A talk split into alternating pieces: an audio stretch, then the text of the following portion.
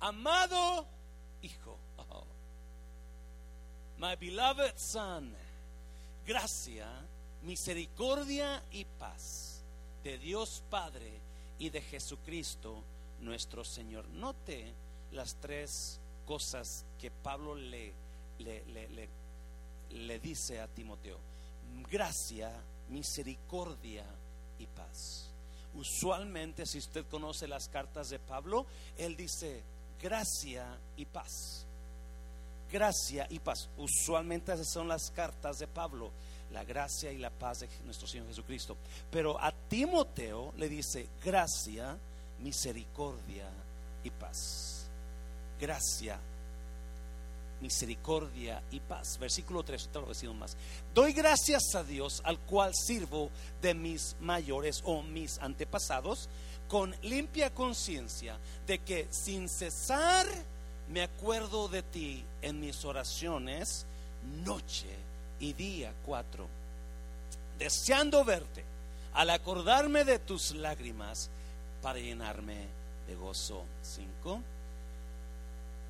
trayendo a la memoria la fe no fingida que hay en ti, la cual habitó primero en tu abuela Loida y luego en tu madre Unice, y estoy seguro que en ti también, versículo 6.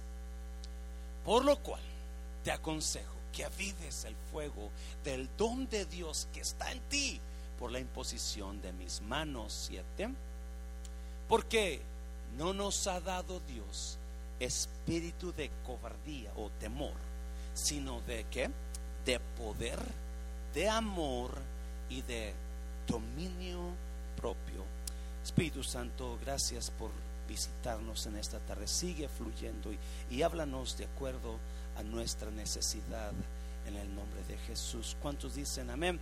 Puede tomar su lugar. Hoy comenzamos una nueva serie que yo estoy muy emocionado está basado en la segunda carta del apóstol Pablo a Timoteo. Y esta segunda, esta serie, serie se llama Carta a mi joven hijo. Carta a mi joven hijo. Vamos a estar mirando versículo por versículo las palabras del apóstol Pablo a un joven llamado Timoteo. A un joven llamado Timoteo escucha bien, por favor.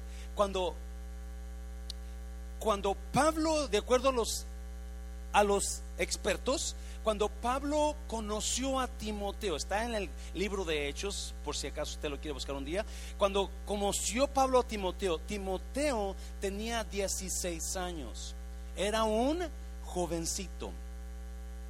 Esta, esta serie va a estar enfocada en los jóvenes porque esta carta de Pablo no es una carta mandada a las iglesias.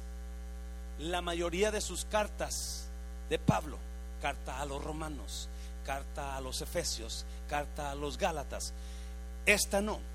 Esta es mandada a una persona. Y sucede que esta persona es un joven. Es un joven. So, es muy diferente esta carta. Escuche bien, por favor. Pablo ya está por morir. Si usted sigue leyendo el capítulo 4, él sabe que ya va a morir. Yo me estaba poniendo en el lugar de Pablo y, y si usted ya sabe que va a morir, ¿con cuáles personas usted quisiera platicar sus últimas palabras?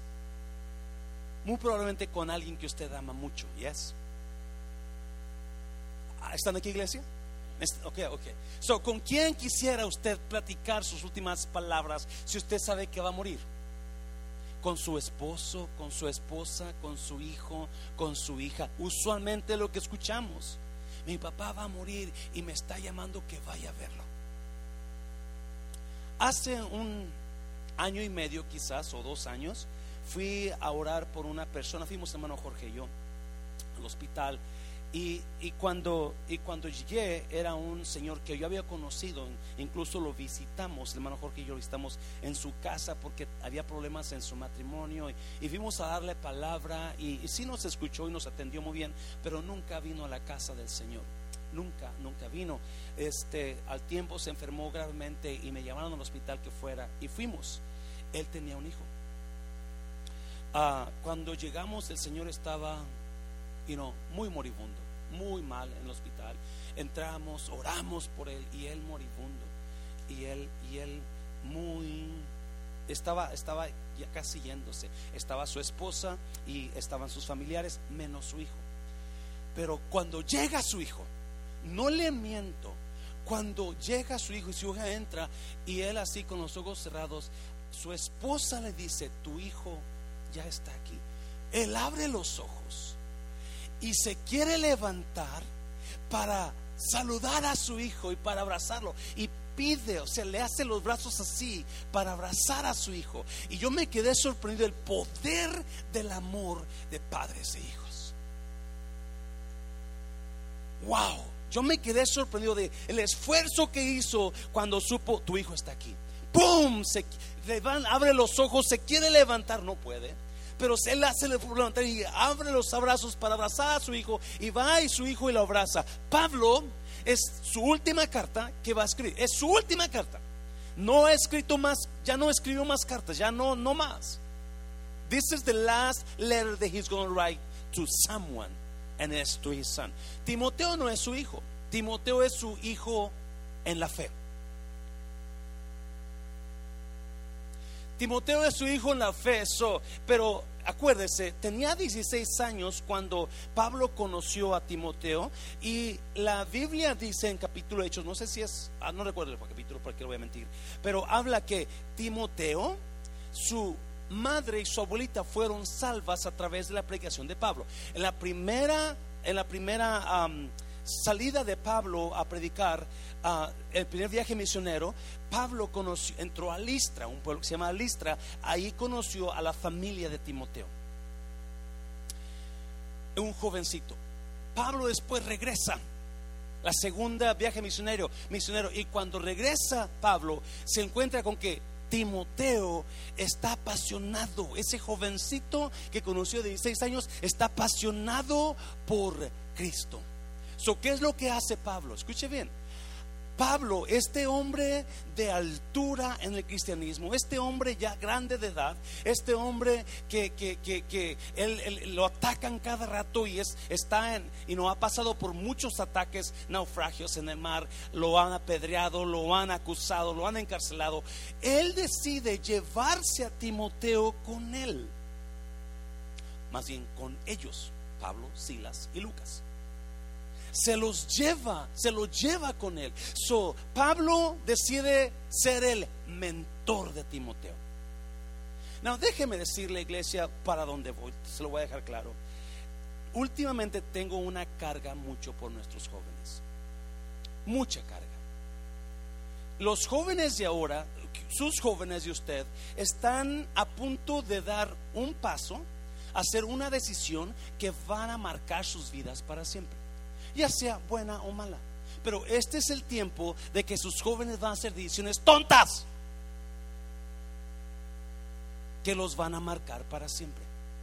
Y sabe por qué hacen esas decisiones tontas. Muchos de ellos las van a hacer porque no tienen a alguien con quien en quien confiar, que les diga, que les aconseje me, junté, me reuní este, este, domingo pasado, me reuní con los líderes, con los pastores de jóvenes y los líderes.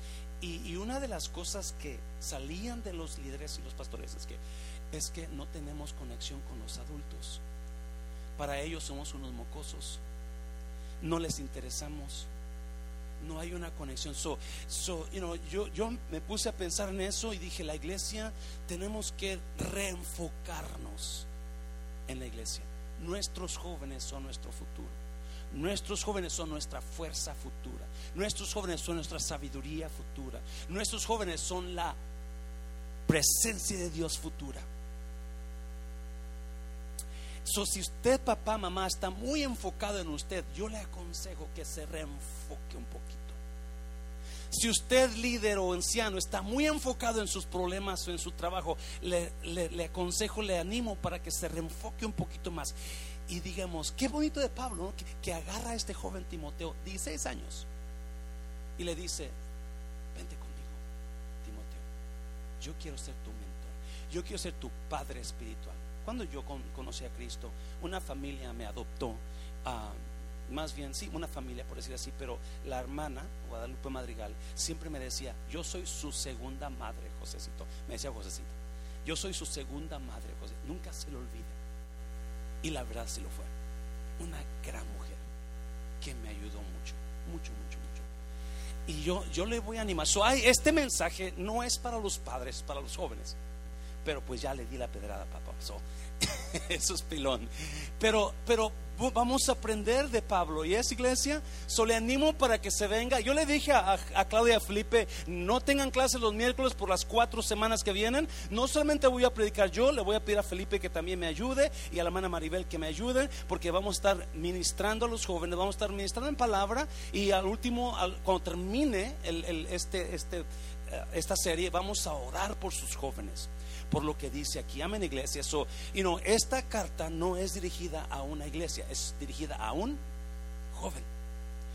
Obviamente, si es dirigida a un joven, esta carta tiene muchos consejos para los jóvenes, que somos nosotros, ¿yes?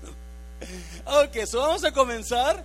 Carta para mi joven hijo. Carta para mi joven hijo.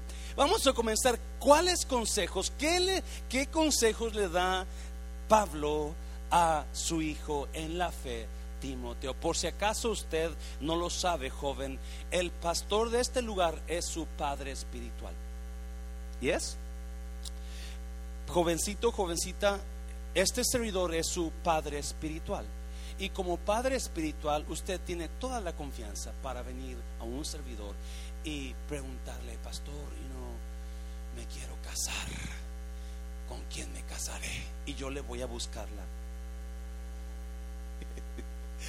I'm just kidding. No, usted puede venir con toda. Yo, es más, cuando comenzamos los jóvenes en aquellos años, yo les requería, aquí está Maribel o, Felipe, no sé si recuerda Felipe, pero yo les requería a los jóvenes que cuando ellos anduvieran de novios con alguien, yo lo tenía que saber. Es una vez prediqué a los jóvenes en un domingo y les hice la invitación. Si usted joven anda de novio o novia, necesito que pase aquí al altar para por usted. Se llenó el altar de jovencitos de 10, 12 años. Yo, ¿what? En lugar de orar por ellos, quería darles unos soquetazos, pero sacar el demonio de noviazgo de ellos fuera, novio de, noviazgo, you know, demonio. Pero este, you know, y yo, yo sí, les, sí les decía, yo necesito que ustedes vengan y me digan cuando ustedes andan de novios. O, y, y sí lo hacían, venían, y muchas aquí en esa silla. Este, pastor, este, pues le quería decir que... Pero qué bonito cuando unos jóvenes van y le dicen a su pastor, pastor, ¿cómo ve? Ando, saliendo con esta persona estoy pensando con esta persona. Yes, yes, iglesia.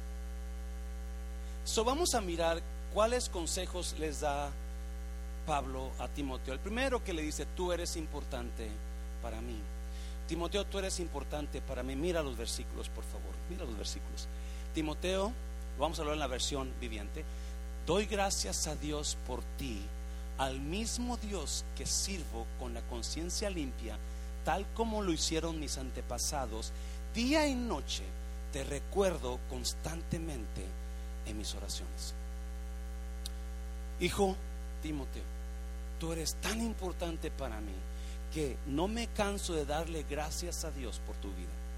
Es más, día y noche, le, cuando yo oro a Dios, siempre oro por ti. Versículo 4. Tengo muchos deseos de volver a verte, porque no me olvido de tus lágrimas cuando nos separamos. Y me llenaré de alegría cuando que estemos juntos otra vez. No, escuche bien, por favor. So, Pablo le está escribiendo la última carta que va a escribir Pablo en su vida. Es la última carta. Y esa última carta se la manda a un joven, a un joven que conoció y con el, quizás no recuerdo cuánto tiempo pasó desde el primer viaje misionero al segundo de Pablo y Silas, pero ah, de ese tramo, cuando Timoteo conoció a Cristo, a cuando lo volvió a ver Pablo a Timoteo. Timoteo era un joven apasionado por Cristo. Era un joven tan apasionado por Cristo que cuando Pablo lo miró, dijo, este muchacho tiene que irse conmigo. Yo tengo que comenzar a entrenar a este joven. Yo tengo que comenzar a darle mis, mi, sabiduría a este joven. Yo le he comentado, yo, yo, no quiero irme antes de que nazcan mis nietos, porque yo quiero comenzar a, a tener mi mi influencia en mis nietos, no para ser su padre o su madre, pero para decirle las maravillas que Dios ha hecho en, mi vida, me está oyendo, y para que apasionarlos por Dios. Y eso decía yo, y no cuando nazcan mis nietos, pero Dios me está hablando, ¿por qué no lo haces con los jóvenes ahora? Porque los jóvenes en tu iglesia son como el joven Timoteo para con Pablo. Alguien me está oyendo, iglesia. Podemos comenzar a, y, yo decía, pero Dios, no tengo tiempo. Haz tiempo. Pero es que no, conéctate con los jóvenes. Y eso es algo que, ha comenzado en mi espíritu, de comenzar a hablar a estos jóvenes, porque si no lo hacemos, iglesia, estos jóvenes nos van a perder. Muchos, muchos ellos se van a perder. Me está oyendo. Gloria a Dios por los que están aquí apasionados por Dios, pero hay otros que no están apasionados por Dios. So Pablo le dice, Timoteo, cuando yo oro, la primera persona por la que yo oro es por ti. Alguien me está oyendo, iglesia. Papá, mamá, cuando usted se pone a orar, ¿por quién ora usted primero? ¿Mm? ¿Por el perro? ¿Por presidente Biden? ¿Por los que están en Afganistán que debemos orar por ellos? No, no, no. Cuando usted ora, papá, mamá, su primera oración al Señor debe ser por las personas que ama Y es más, debe ser una oración de día y noche. ¿Me está oyendo, iglesia? Cada vez que ora, yo no sé de usted, pero cada vez que un servidor ora, mi hija, Felipe, mi hija, Felipe, mi hija, Felipe, mi hija, Felipe. ¿Me está oyendo? ¿Y pa, por qué? Porque el amor de nosotros sale en la oración de nosotros. Cuando tú no oras por alguien es porque no te interesa o por algo. Pero cuando usted está sabe que a alguien le duele o algo le duele, usted comienza a orar por eso. Y Pablo le dice, yo comienzo, tú eres tan importante para mí, Timoteo, que cada vez que yo oro, doy gracias a Dios por ti, pero también oro por ti. Yo le animo, papá, mamá o líder, anciano, que comencemos a orar por nuestros jóvenes de la iglesia. Cada vez que oremos, comenzar a, mandar un avivamiento en los jóvenes, que la unción de Dios los agarre, que los guarde de hacer malas decisiones. Me estoy oyendo. Y versículo 4, tengo muchos deseos de volver a verte porque no me olvido de tus lágrimas cuando nos separamos. ¿Me ¿Sí lo está leyendo iglesia? So, Pablo, un chiquillo de 16 años con un viejo de 57 años. 60 años. Un chiquillo de conectados en el amor de Dios, conectados cuando se fue Pablo la última vez de Timoteo, Timoteo lo quería tanto que comenzó a llorar. ¿Cuántos han llorado por alguien? Yes. ¿Usted usualmente llora por amor a alguien? ¿O también puede llorar por enojo contra alguien? ¿Alguien ha llorado por enojo? Yeah. Siendo impotente. Y comienza a chillar.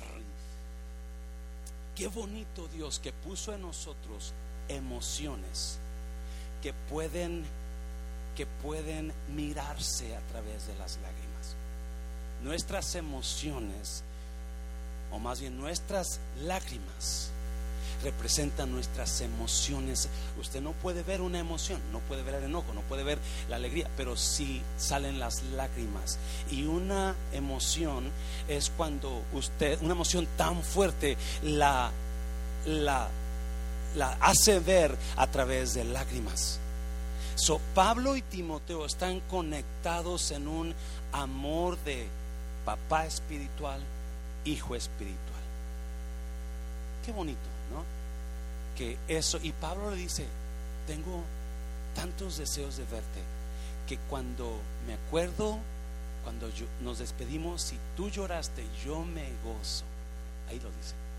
yo me gozo ver tus, me, me gozo por el amor que tenemos tú y yo de Padre espiritual.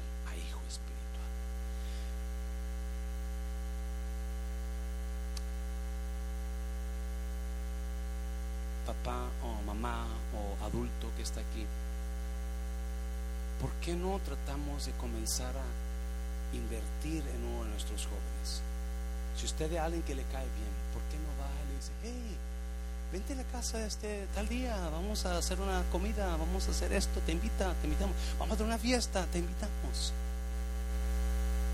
O darle un regalito, una gift card del refrán.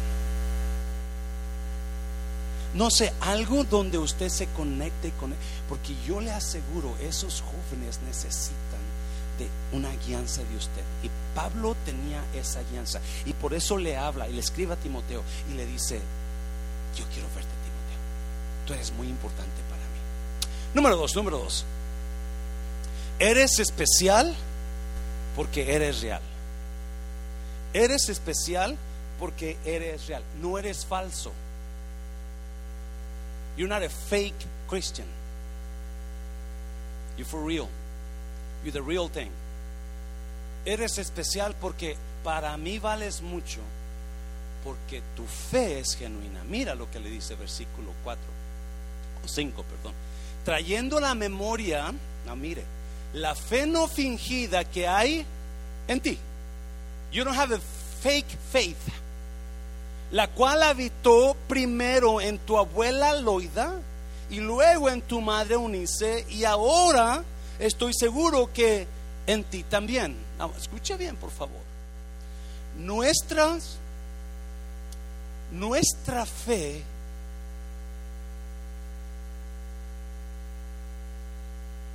nuestra fe es un legado que vamos a dejar a nuestros hijos.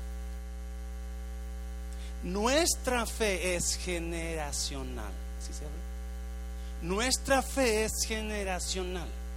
Escuche bien, papá, mamá. Si usted no es real en Dios, sus hijos van a seguir ese camino. Fakeness. Si usted no les, una de las quejas de los Gen Z Generation, ¿Sabía usted que la generación Gen Z, la generación Z, es la generación supuestamente que menos busca a Dios? ¿Y sabe por qué? Porque ha visto la hipocresía de los otros, nosotros los adultos. una de las razones, no la razón, pero una de las razones de que los jóvenes no miran, no buscan a Dios, es porque ha visto que de nada sirve que papá, mamá vayan a la iglesia si en la casa son peores que en la iglesia. Y Pablo le saca esto a Timoteo. Timoteo, tú eres especial porque eres real. En ti hay una fe genuina. En ti no hay una fe falsa. You do not have a fake faith. Your faith is real. Tu fe es genuina. Now, por eso es importante, papá, mamá, que si usted tiene problemas con su hijo o hija, yo no sé cuántos escucharon aquí los testimonios después que vino a YFN y, y cómo había jovencitos y jovencitas con, wow, problemas. Y yo no sé si usted, papá, mamá, está haciendo algo para que su hijo o su hija ya no esté en esos wow problemas. Yo no sé si usted está orando por su hijo o su hija, así como Pablo decía, o si usted se ha conectado con su hijo, o por lo menos comenzó a ser fiel a la casa de Dios, para que su hijo o su hija vea que usted está interesado realmente en Dios. Pablo le dice a Timoteo, esa fe genuina que está en ti, primero estuvo en quién? Tu abuela, luego en quién más, en tu mamá y ahora está en ti. Su fe de usted es una fe generacional. De acuerdo a la fe que usted tenga, así va a ser la fe de sus hijos.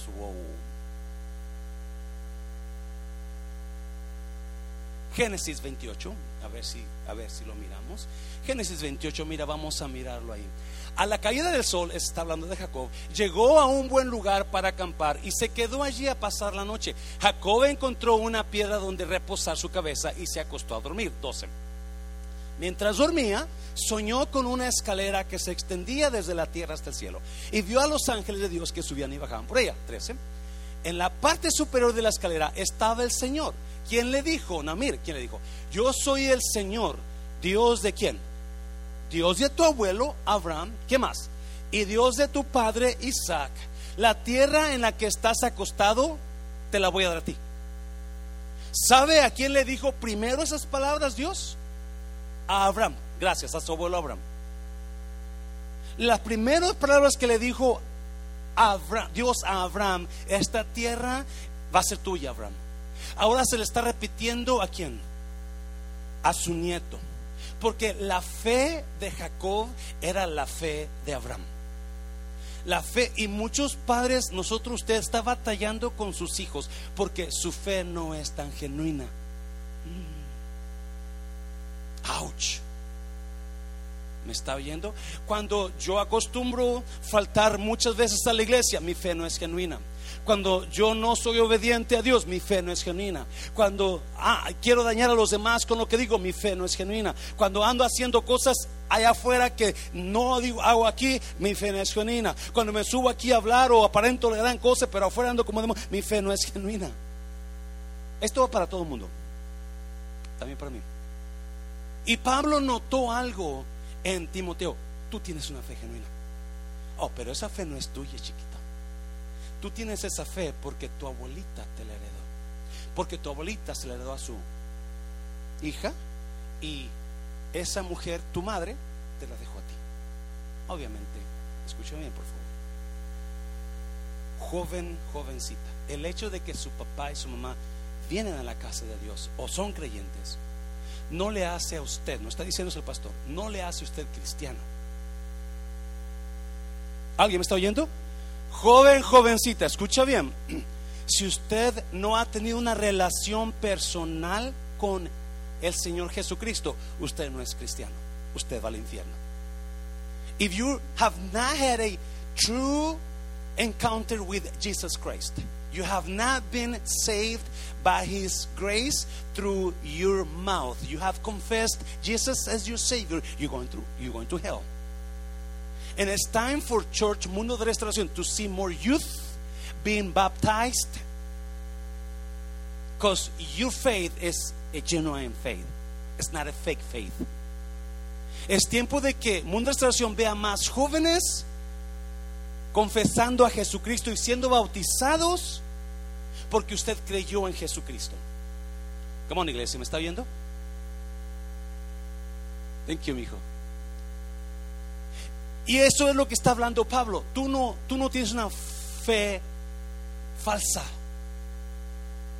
¿Alguien conoce gente con fe? No los mire, no los mire más.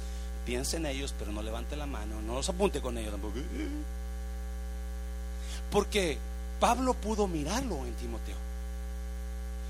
Pero me, impacta lo que, y, y esto es lo que está pasando con los jóvenes de ahora. Los jóvenes de ahora no quieren ir a la iglesia porque sus padres tienen una fe falsa. O los líderes tienen una fe falsa. O el pastor no lo creo que sea tan real como él dice. y eso es lo, que está dependiendo mucho a los de que los jóvenes entren a Cristo Jesús. Amén, iglesia. Dame un paso fuerte, Señor, me estás mirando medio raro. Número tres, número tres. Recuérdese, Dios, la fe de nosotros es una fe generacional, que aunque no los salvamos por nuestra fe, no son salvos porque nos siguen, pero aprendieron la fe de nosotros.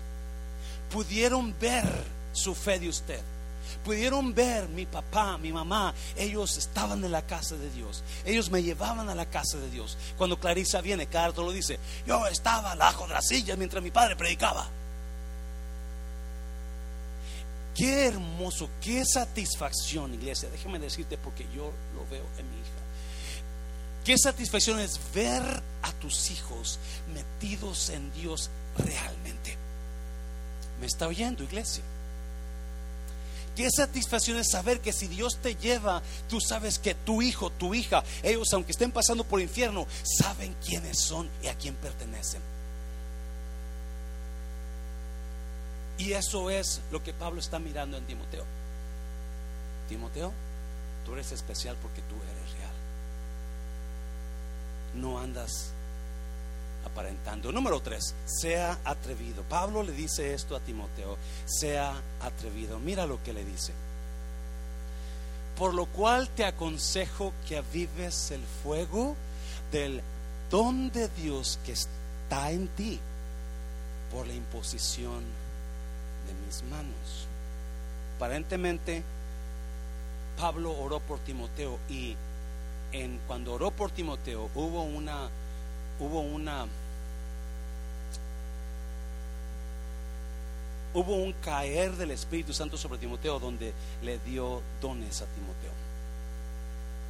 No te olvides o te aconsejo que avives el fuego del don de Dios que está en ti. Una transferencia de dones hacia Timoteo. Por eso quiero orar por los jóvenes a terminar esta, esta serie. Una transferencia de dones. No, escucha bien, por favor. Pablo le dice, aviva el fuego. Ya está en ti, Timoteo. Necesito que lo comiences a avivar. De acuerdo a los escritores, historiadores, Timoteo era una persona de un carácter tímido, callado. So era muy difícil para él y no ser atrevido, ser hablador, ser amigable, you know, hacer cosas este, espontáneas. Era, era, he was an introvert. It is so difficult when you are an introvert. I am an introvert. And I had the hardest time connecting with people because of being myself being an introvert. And if you, young person, you are an introvert, I understand where you're coming from. And it's so difficult to connect with other people. Pero escúchame bien, así era Timoteo. Now, ¿cuántos papás usted le dice algo a su joven? Y si su joven tiene entre 12 a 16, 17 años, hey, levanta la basura. Uh, y se levantan, que levante la basura. Y ahí va. ¿Alguien tiene hijos así? Donde usted va y usted como que muévete. Because they're so into their. Now, ¿cuántos papás se acuerdan cuando estaban jóvenes y su padre le gritaba porque usted estaba? Yo me acuerdo que mi padre me gritaba, ¡rápido! Y me podía temblar. Because in my opinion, I was doing it as best as I could. De acuerdo a lo que yo creía en ese tiempo, yo estaba haciéndolo de manera correcta y lo mejor rápido posible, pero para mi padre no era suficiente, eso me gritaba. Pero ahora entiendo porque yo siento que los jóvenes son como el, el hombre, el hombre este biónico, you que parece que va corriendo bien rápido, pero va.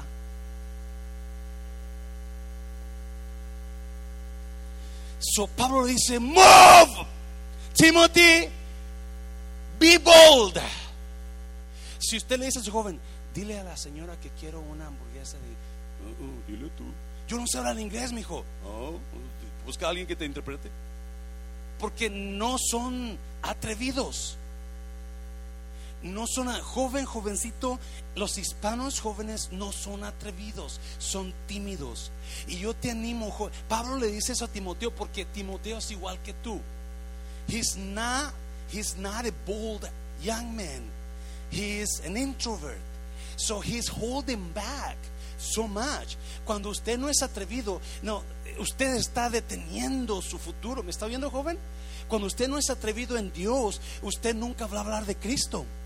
Porque tiene miedo a hablar de Cristo. Cuando usted no es atrevido en Dios, usted no va a lograr cosas que usted anhela en la vida porque no se anima a hacerlo. Usted cuando no es atrevido se va a quedar con el pastor, nunca se va a casar porque le dio miedo decirle a la muchacha que le gustaba. Y eso no. Ahora digo, Dios mío, con solo si hubiera abierto la boca, Yeah, pero no. So being an introvert is not good.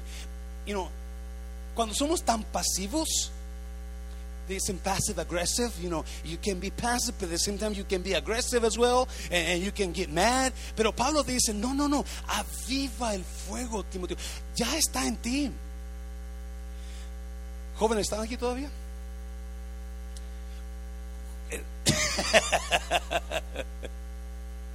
llegan, llegan las familias del refrán con niñas chiquitas y llega la mamá y papá y, y la niña chiquita. Hello, princess, you're so beautiful. Y contesta la mamá, gracias. I'm not talking to you, you're old. I'm just kidding. Ah, pero, y Pablo dice, atrévete a hacer cosas, a hacer cosas valientes, locas. Joven, abre la boca. Atrévete a ir, atrévete a hacer, atrévete a hablar, atrévete a hacer para Dios, atrévete a meterte a buscar, atrévete a, cantar, atrévete a predicar, atrévete a enseñar. Sea atrevido. El ser atrevido es lo mejor. En Dios es lo mejor que te puede pasar, joven. El ser atrevido en Dios, en creerle a Dios y decir, yo, yo voy a atreverme a hacer eso. I am so thankful for Daniela. Me le doy gracias a Dios por Daniela y no porque está aquí, pero si usted la ve cómo ha crecido en el ministerio de la música, porque se atrevió a subirse acá. Y cuando comenzó, ¿usted se acuerda? ¿Está cantando o qué está haciendo? Que yo no escucho nada, pero ahora, wow. Cuando usted es atrevido, papá, mamá, joven, jovencito, cuando nos atrevemos a hacer cosas en Dios, ya está ahí. Dios está ahí. Dios nunca va a forzarte a que lo hagas. Tú no eres un robot para que, ok, ahora vas a hacer decir eso, ahora así para. No, no, Dios está esperando que usted y yo. Ah, él, por ahí dice mucha gente, el mundo, el, el, el, el panteón está repleto de sueños que nunca se hicieron realidad. El panteón está repleto de sueños que nunca se hicieron realidad porque nunca se atrevieron. Si nunca hubiera yo dicho que vamos a comenzar la iglesia Mundo de Restauración, nunca esto fuera real. Si hubiéramos, porque cuando nos dieron ese refrán, nos dijeron, cuesta 42 mil dólares todo lo que te dieron, ¿quieres el dinero ahorita? Porque yo te lo compro, me dijo el Señor. ¿Y cuánto cuesta 42 mil dólares? Uh, 42 mil dólares. Si hubiéramos dicho, yes, nos quedamos con él, el dinero ya se hubiera acabado. Y nunca se hubiera hecho el refrán. Porque lo que hace que las cosas se hagan realidad es cuando se atreve uno. ¿Y esa iglesia? Si nunca un jovencito de 16 años que se llamaba David hubiera decidido ir a pelear con ese Goliat, nunca hubiera sido el rey de Israel. Pero porque se atrevió y dijo, yo voy y lo voy a matar. Eso es lo que está Pablo diciendo a Timoteo. Atrévete. No, escuchen, para este tiempo Timoteo ya no tiene 16 años, no sé si tiene como 40 años, porque es el pastor de la iglesia de Éfeso como pastor, Pablo se preocupa, es lo que me encanta. Pablo se preocupa por este joven, donde este joven está ministrando, pastoreando, y, obviamente por eso se lo llevó Pablo, porque miró en él todas las calificaciones de un pastor. Cuando dijo: Este, este hombre no es falso, este hombre va a ser íntegro, este muchacho yo me lo voy a llevar. Y con los años, ahora Timoteo es pastor de una de las mejores iglesias de aquellos tiempos. Si usted lee la historia, Éfeso tenía los mejores pastores. Y uno de ellos era Timoteo. So Pablo le dice, atrévete Timoteo. Dígale a alguien, atrévase, atrévase, atrévase. Joven, atrévete. ¿Qué es lo que tú anhelas hacer? Atrévete a hacerlo. ¿Qué es lo que tú sueñas hacer? Atrévete. Dios está en ti. Dios está en ti. eso es el consejo de Pablo a su joven Timoteo, a su joven hijo en la fe. Atrévete. ¿Quieres caminar en el agua? Atrévete a bajarte de la barca. Dáselo fuerte, Señor, dáselo fuerte. Yeah. El problema es que nunca nos atrevemos a hacerlo. Nunca nos atrevemos, nos quedamos en la barca. Y se pasó el tiempo. Por ahí dicen que hay tres tipos de personas en la vida. los que ven lo que está pasando, los que preguntan qué pasó y los que hacen que las cosas pasen. ¿Sí lo, sí lo agarró? Hay tres tipos de personas en la vida. Los que ven lo que está pasando, oh, wow, mira lo que pasó. Los que preguntan, ¿qué pasó? Y los que hacen que las cosas pasen. ¿Qué es lo que usted quiere hacer pasar en su vida? Atrévase. Atrévase. Joven, ¿qué vas a hacer cuando tú te gradúes de la escuela? Atrévase a graduarse, atrévase a estudiar. ¿Quieres tocar vidas? Atrévete a servir a Dios. Y esa iglesia, dáselo fuerte al Señor, dáselo fuerte. Y le da otro consejo, Pablo. Nomás le puse cuatro porque está lleno de consejos la carta. Vamos a estar leyendo varias cositas a los jóvenes. Y, le habla número cuatro. No dejes que tu temor te detenga. Va pegado con, va pegado con, con, con el número tres. Pero muy importante, mira lo que le dice Pablo a Timoteo. Versículo 7. Porque no nos ha dado Dios espíritu de temor, de cobardía. Dios no nos dio espíritu de miedo, sino de qué? De poder, de amor y de dominio propio. ¿Qué significa dominio propio? Que tú puedes controlar lo que tú quieres hablar. Tú puedes controlar tus emociones. You can control that feeling, that emotion in you. You're not allowing your emotions to drive you to do dumb, stupid things.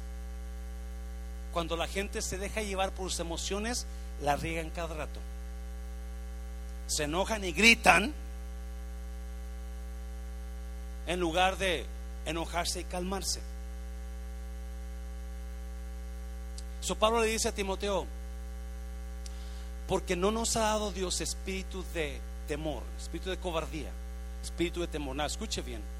Hay varias cosas que los jóvenes luchan por un espíritu de temor en ellos. Se lo voy a repetir. Hoy, en este tiempo, los, nuestros jóvenes están luchando con un espíritu de temor. Si usted los escuchó cuando vinieron de YFN, la mayoría de ellos están batallando con qué? Con ansiedad y depresión, temor. ¿Me está oyendo, iglesia? Joven, Pablo le dice a su joven Timoteo, no te dejes dominar por el miedo. No te dejes dominar por el temor que está en ti. Porque Dios no te dio un espíritu de temor. Tú no tienes un espíritu de temor. El espíritu de temor viene del Satanás en tu mente. Pero en ti hay espíritu de qué? Poder. ¿Qué más? Amor y dominio propio. Tú puedes controlarte. Por ahí dijo alguien, dominio propio es cuando tienes un, amansas un caballo un caballo grande jinete. Ese caballo tiene la fuerza de llevarse arrastrada a medio mundo con él. Pero cuando lo amansas, ese caballo lo puedes montar, lo puedes correr y es tan gentil. Dominio propio es poder controlado. Se lo voy a repetir. Dominio propio es poder, you know, power under control poder controlado, que tú sabes, si alguien te grita, tú sabes que tienes el poder para gritarle más fuerte, pero tú controlas ese poder. No le voy a decir nada. Si alguien habló mal de usted, usted va a querer hablar otra vez. No, es que esa persona. Pero no, usted controla eso. Pero enfocado en los jóvenes, hay varias cositas que el temor está afectando a nuestros jóvenes. Y número uno, el temor está trayendo ansiedad y depresión a nuestros jóvenes. Y joven, Dios te dice en esta tarde, tú no tienes ese temor en ti. Lo que está en ti es poder y amor. hay un espíritu de poder en ti. Que si tú lo agarras, si tú lo metes en tu mente y no, yo tengo. Y escuché la historia de Rick Warren, un pastor americano que usted lo ha escuchado, el que escribió el libro Una vida con propósito. Rick Warren tenía, 20 tenía 19 años cuando se casó. A los 21 años, dos años después de estar casado, dice que dos o tres años, se metió en una depresión depresión increíble. Tan fuerte era la depresión que dice, me tuve que ir con mis padres a las montañas de su casa por allá. Me, aparte de todo el mundo. Y cuando yo estoy allá, un día estoy en mi cuarto y suena el teléfono. Yo, estoy, yo tengo 21 años de edad. Estoy metido en una depresión donde yo pensé que ya no iba a salir. Muy fuerte. Y de repente suena el teléfono. Mi mamá, escucho a mi mamá que lo levanta. Y escuché la voz que decía, aquí vive Rick Warren. dice, sí, ¿me lo puede pasar? Dice, mi mamá me trajo el teléfono y me lo dio. Dijo, hello, este, ¿eres Warren? Dijo, sí, para servir. Dijo, yo me llamo fulano de tal, pero no me conoces. Nada más quería decirte que Dios me llamó, me dijo que te hablara y que te dijera, porque no nos ha dado Dios espíritu de cobardía, sino de poder. Dice, es todo lo que tienes que pensar. Y me colgó. Yo no supe quién fue, jamás supe quién. Sé el nombre porque me lo dijo, pero dice, y todos los días pensé en este versículo. Y salí de esa depresión como no te imaginas. Porque la palabra que se le dio, no, yo no sé cómo pasó. Yo no sé si ese hombre sabía que Rick Warren estaba en depresión. Obviamente era conocido porque él ya había comenzado la iglesia Saddleback Church en, en California pero Dios usó a ese hombre para recordarle a este pastor que ahora ha bendecido miles y miles de vidas con sus prédicas, incluyendo la mía, para salir de una depresión de muerte. Porque ese es el temor. Y si usted ve a sus jóvenes, los jóvenes de usted, a papá, si usted está, si ellos están 10, 11, 12, 13, 14 años, la mayoría de ellos están en, en depresión o están en ansiedad por el temor en ellos.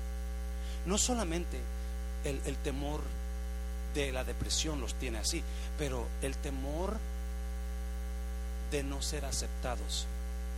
Si usted nota, muchos de sus jóvenes se apartan y los ves solos allá con su celular o aparte. Because in their minds they have fear of being rejected.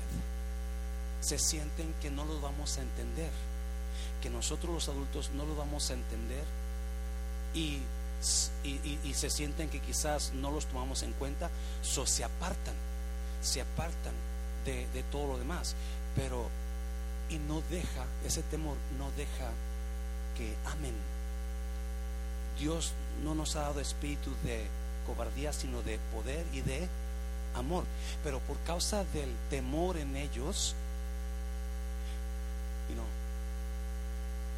se apartan de los demás y son muy callados, no, no, no, no están participando, están solos ellos, especialmente hoy con la tecnología, están solos. Y joven, yo te puedo dar un consejo, comienza, déjate amar.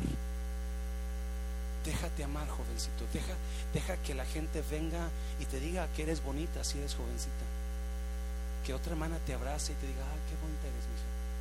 Jovencito, deja que te digan que eres bien parecido o que eres inteligente. O, o hay mucho joven que necesita escuchar esas palabras, pero por el temor de ellos, decide no amar, separarse. Y eso es lo que está haciendo el temor en nuestros jóvenes.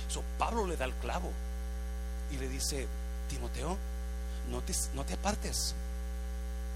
No te apartes. Porque Dios no te dio espíritu de cobardía. Ese temor te está haciendo que no dejas, no ames y no dejes que te amen. So, Dios estaba tratando conmigo y me decía, you know, la carta de Pablo a Timoteo no fue mandada a una iglesia, fue mandada a fue mandada a quién? A un joven.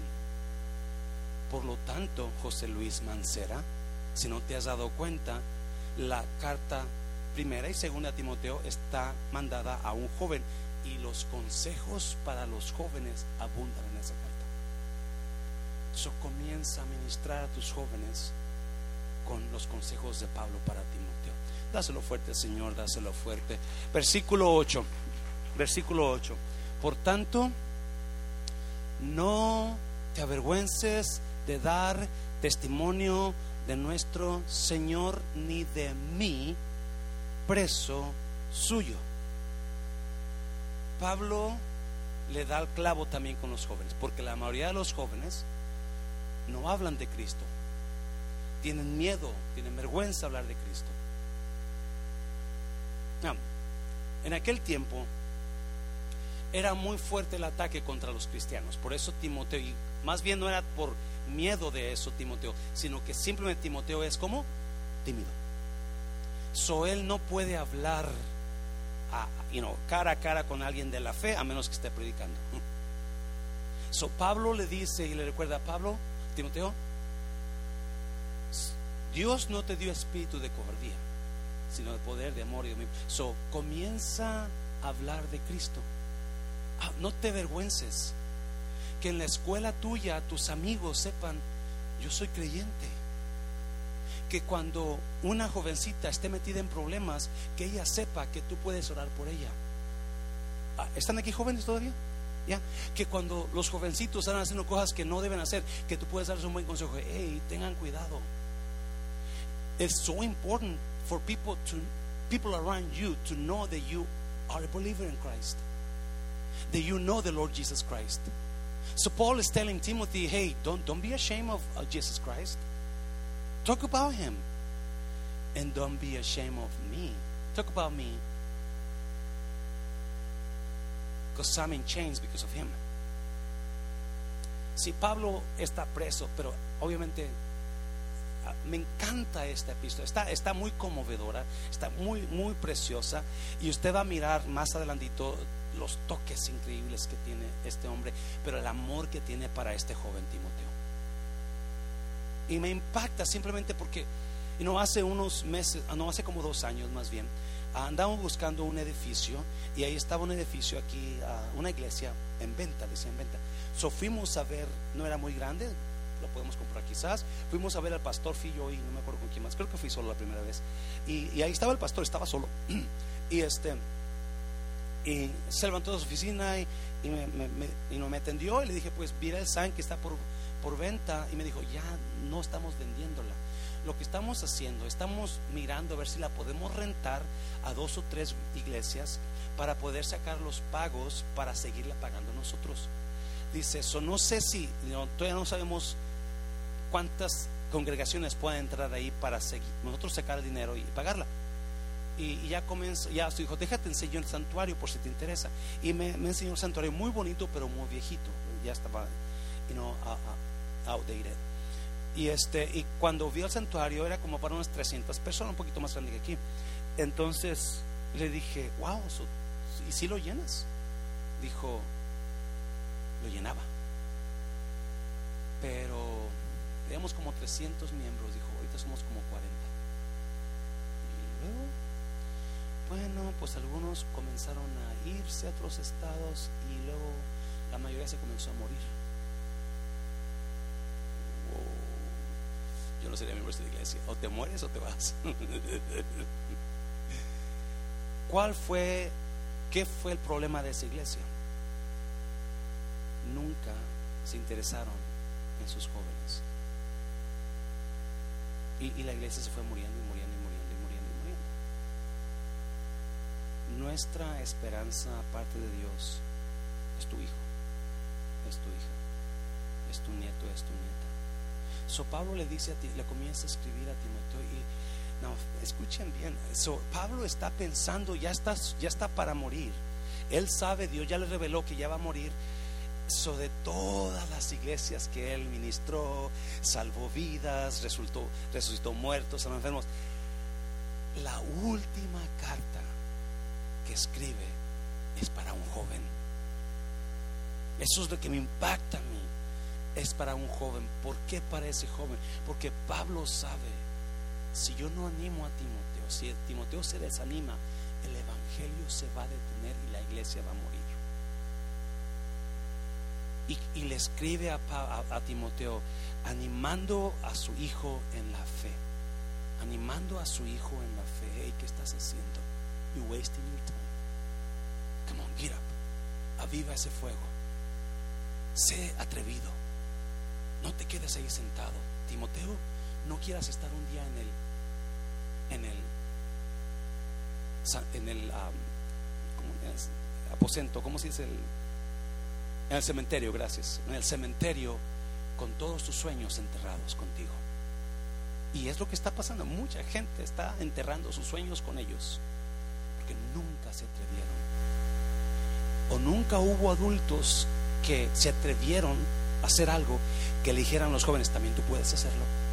Porque el mismo poder que está en ese adulto está en ti.